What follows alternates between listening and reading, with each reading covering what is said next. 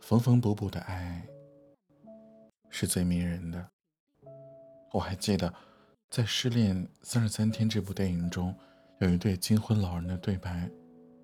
玉兰说：“你们现在的年轻人啊，东西坏了总想着换掉，而我们那个年代只想着修。就像买了台电冰箱，保修期一年，你嫁了个人还能要求他一辈子不出问题吗？啊，出问题了就修嘛。你以为我们走到今天靠的是亲亲热热、欢欢喜喜吗？”我们也有疾风暴雨的时候，可是我们走过来了，我们一块儿生活了一辈子。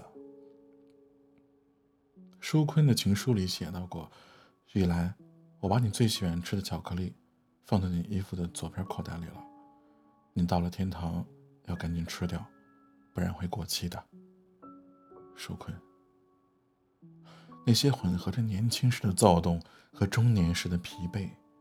终于在两位老人的对白中，把这场爱情演绎出了老年时的生动。而爱情中的细水长流和你侬我侬相比，更为重要。在这场浓烈而又长久的爱情中，缝缝补补的爱是最为迷人的。但现在这个什么都讲究快的时代，快餐式的爱情不自觉的在我们人群中蔓延。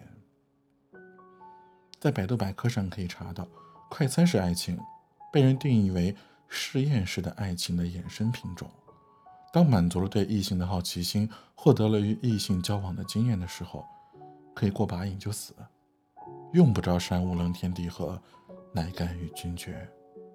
而陈奕迅在他的作品《陪你度过漫长岁月》中唱到过：“一次次失去又重来，我没离开，陪伴是最长情的告白。”爱情最迷人的样子，大概就是它可以在日复一日的缝隙中缝缝补补，而最终收藏好那份填满故事的过往。这让我想到了就在我们家附近小区住的老爷爷和老奶奶。平时我在下班的路上，我经常看到这样一幕：老奶奶盖着被褥坐在三轮车上，而老爷爷费力地骑着三轮车。三轮车后面啊。还拴着一只萨摩耶，那个画面特别温馨。后来我听朋友说，老奶奶在六十多岁的时候瘫痪了。每当天气好的时候，老爷爷都会骑着三轮车带着老奶奶出来遛弯儿。曾经有很多人劝老爷爷要减少外出，怕他在外面骑三轮车有个三长两短。但老爷爷说了，退休后本来打算去全国旅行的，但却没想到这意外。来的那么突然，既然不能陪他去看看未知的远方，那就算是夕阳，也是要带他出去看看的。我很多朋友啊，都在经历着快餐式的爱情，可他们会对认识两三天的人说在意，会在新鲜感过后不再联系。他们可能在节假日拿着一束花去表白，也会在朋友圈里感叹：“啊这就是真爱。”可每当夜深人静的时候，为何还有很多朋友分享着来自全球各地的情歌？